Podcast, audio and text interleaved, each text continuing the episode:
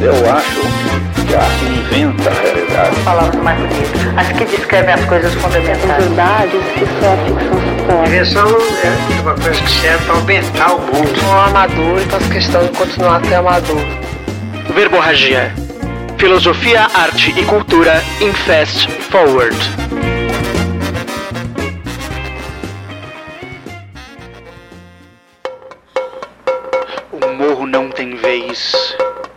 Fez já foi demais.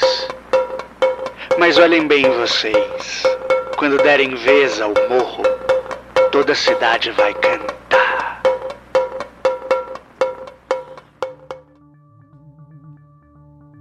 Existe por aí um sujeito de bastante idade, nascido e criado em Pindorama, brasileiro, só que com Z, já que hoje vive isolado como um homem do Castelo Alto às avessas, na terra dos Powhatan, que hoje é chamada pelos seus invasores de Virgínia, Estados Unidos.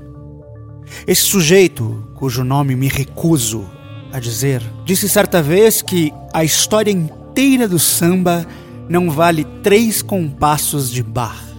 Não me choco, é verdade. Essa não é, nem de longe, a maior imbecilidade que saiu daquela alma podre.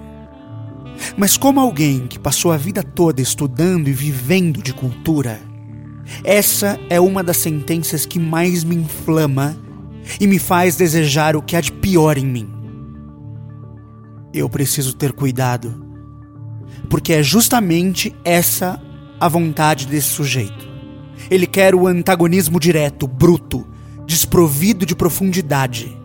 É nesse terreno que ele vive. É nesses termos que ele sempre ganha.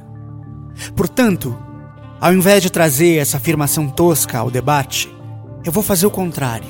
Vou ignorá-la. Não vou, porque não faz sentido, fazer essa comparação qualitativa obtusa entre bar e o samba. Eu vou fazer melhor. Eu vou exaltar dois grandes mestres, Bach e Cartola, porque ambos contribuíram para aquilo que nos torna humanos: a arte. Por uma questão histórica, eu vou começar por Bach. Que é o representante máximo das mulheres e homens que deram à luz ao temperamento, coisa que permitiu a expansão da música europeia até limites inimagináveis. Para além do seu talento indiscutível como músico e compositor, Johann Sebastian Bach era, antes de mais nada, alguém atento às diversas tradições musicais de seu tempo, tanto eruditas quanto populares. A polifonia, tão importante em sua música, floresceu nas ruelas das pequenas vilas alemãs e foi trazida por mercadores vindos dos mais distintos lugares. A música ocidental nunca mais foi a mesma depois do seu ousado O Cravo Bem Temperado, que ajudou como poucas obras a sintetizar o espírito da música ocidental. Sem bar, fato, talvez nosso samba fosse diferente. Talvez fosse mais cromático, com intervalos menores do que o meio tom típico do temperamento. Mas sem a presença africana, ele sequer existiria como conceito. Samba é, antes de mais nada, ritmo. E essa é uma das contribuições mais importantes da Mãe África, pelo menos quando o assunto é música.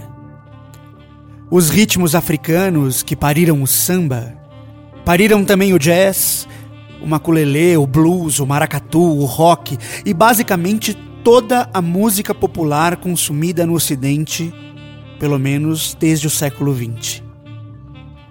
E é nas representações populares que nasceram dentro dos terreiros, das senzalas, dos quilombos e vilas, na fusão bruta que esses lugares proporcionaram entre uma parte da cultura europeia e uma parte da cultura africana, que vemos surgir o samba e seus irmãos. E com ele, o nosso maior patrimônio musical, a canção brasileira. A canção é um gênero comum na música popular de todas as etnias.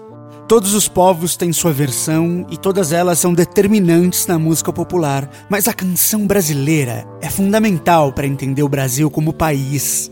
E dentro de todos os gêneros de canção, o samba e seus irmãos são sem sombra de dúvida os maiores deles. E serviram, durante muitos anos, como propaganda do Brasil para o mundo. A canção no Brasil uniu música e poesia de uma forma assombrosa.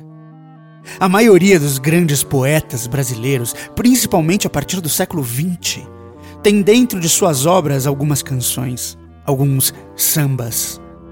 A canção brasileira conseguiu absorver as peculiaridades da língua portuguesa e trouxe ao mundo a sensibilidade da escrita de gente que, via de regra, devido à crueldade de nossas desigualdades, seria enterrada na escuridão dos becos da história. É o caso desse morador do Morro da Mangueira, conhecido por todos como Cartola. Como Bar, Cartola foi durante toda a vida um trabalhador da música, que viveu de suas canções e de seu talento como instrumentista, muito para além dos bicos que fez durante a vida para complementar a renda.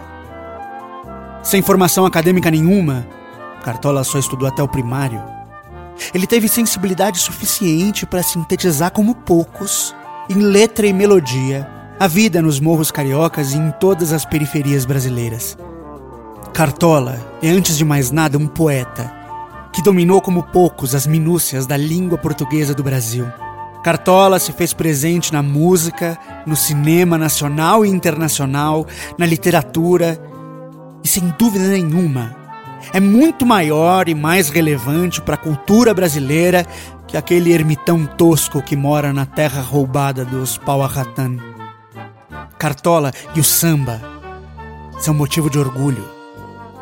São nossa contribuição para a humanidade, para nossa humanidade, que merece o devido respeito, que merece ser colocado no panteão das grandes almas humanas. Cartola e Barra estão juntos, eu tenho certeza. Uma frase de Cartola vale tanto quanto uma linha de Barra.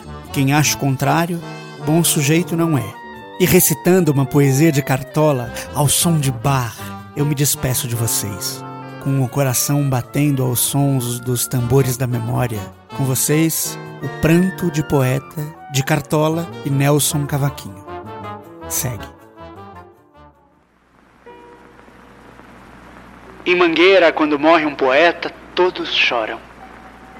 Vivo tranquilo em Mangueira porque sei que alguém há de chorar quando eu morrer.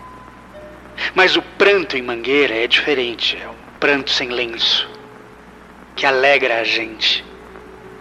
Hei de ter alguém para chorar por mim através de um pandeiro ou de um tamborim. Em Mangueira, quando morre um poeta, todos choram. Vivo tranquilo em Mangueira porque sei que alguém é de chorar quando eu morrer.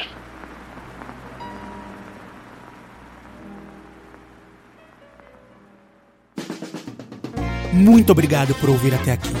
Curta e compartilhe para nos ajudar a alcançar um número cada vez maior de pessoas, mas é claro, só se vocês quiserem. Caso queiram falar conosco, podem enviar um e-mail para verborragia, ou nos procurar em uma de nossas redes sociais. Esse projeto funciona através de financiamento coletivo. Caso queira e possa nos ajudar, entre no endereço www.apoia.se barra verborragia podcast e apoie com o valor que achar justo e que não for dificultar sua vida nesse momento já tão difícil. É preciso estar atento e forte, amigo. É preciso se comprometer com o outro, com a luta é preciso dar ouvidos à arte, à ciência e ao jornalismo comprometido e sério, porque são eles, e não essas pessoas que são ruins da cabeça e doentes do pé, que vão nos manter vivos, informados e sãos. Até!